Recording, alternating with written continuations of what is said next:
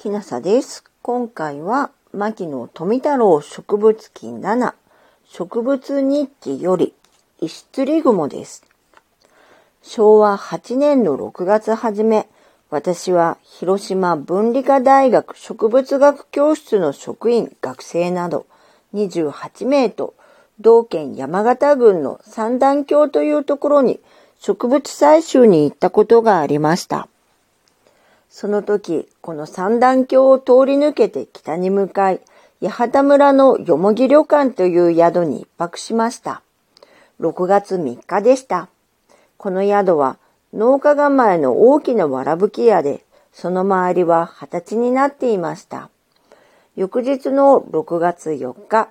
朝起きて庭へ出てみたら、そのわらぶき屋根の軒から直径およそ8ミリメートルくらいの小石が一つ空中にぶら下がっているではありませんか。そしてその石は地上1メートル20センチほどの空中にあったのです。これは面白いものを見つけたものだとよく注意してみると、小石は雲の糸で釣られていて、その釣り方がなかなかうまくできているのに驚きました。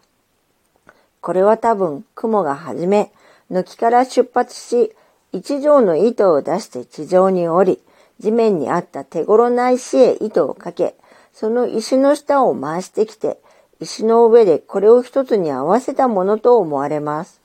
よく見ると石にかかっている二条の糸が広かぬように、一条の横糸でしっかりと押さえてありました。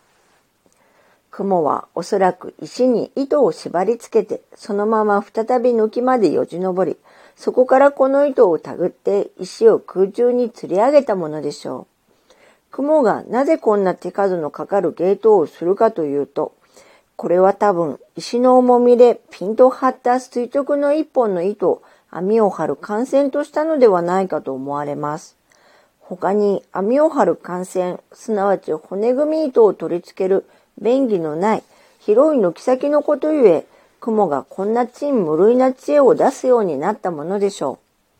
う。その時、不幸にして雲がそこに見えなかったので、従って正体は全くわかりませんでした。東京へ帰ってから雲学の権威、岸田久一くんにお尋ねしてみましたが、道くんもこれは初めてのことだと言って、ついにその名はわからずに終わってしまいました。このようなわけで、この雲の正体はまだ突き止められませんが、どうせご本尊がいるに違いありませんから、私はまずこの雲を石釣り雲と命名しておきました。これが私が畑違いの動物へ名を付けた始めです。ごめんください。昭和10年秋に私は再び同じ旅館に宿泊したので、注意して探しましたが、この時はさっぱりそれに出会いませんでした。この雲はきっと新種だと思いますから、馬力をかけて採集し、それを研究し、その新しい学名を発表する値打ちがあると信じています。今後、果たして誰がその巧妙を勝ち得ることでしょうか。この石釣り雲は昭和22年発行のブラという雑誌の4月号に寄稿したものです。その後、3年ほど経った昭和25年9月に中村博士くんから石釣り雲について報告を受け取りました。中村くんは昭和24年夏、総州湯河原に滞在していた折、この石釣り雲を見つけ、詳しい観察を行い、図解が付してありました。中村くんによると、石釣り雲の正体は普通の女郎雲だったそうです。女郎雲は、軒下に網を張るとき、普通は石を吊るしたりはしませんが、風が吹き時などは、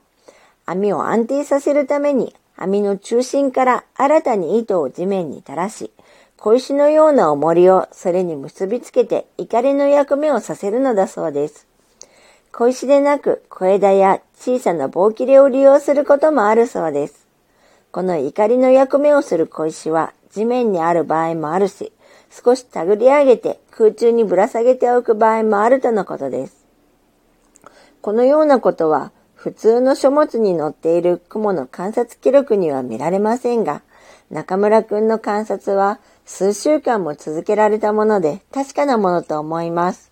そしてこの雲の正体は普通の女郎雲のメスだということです。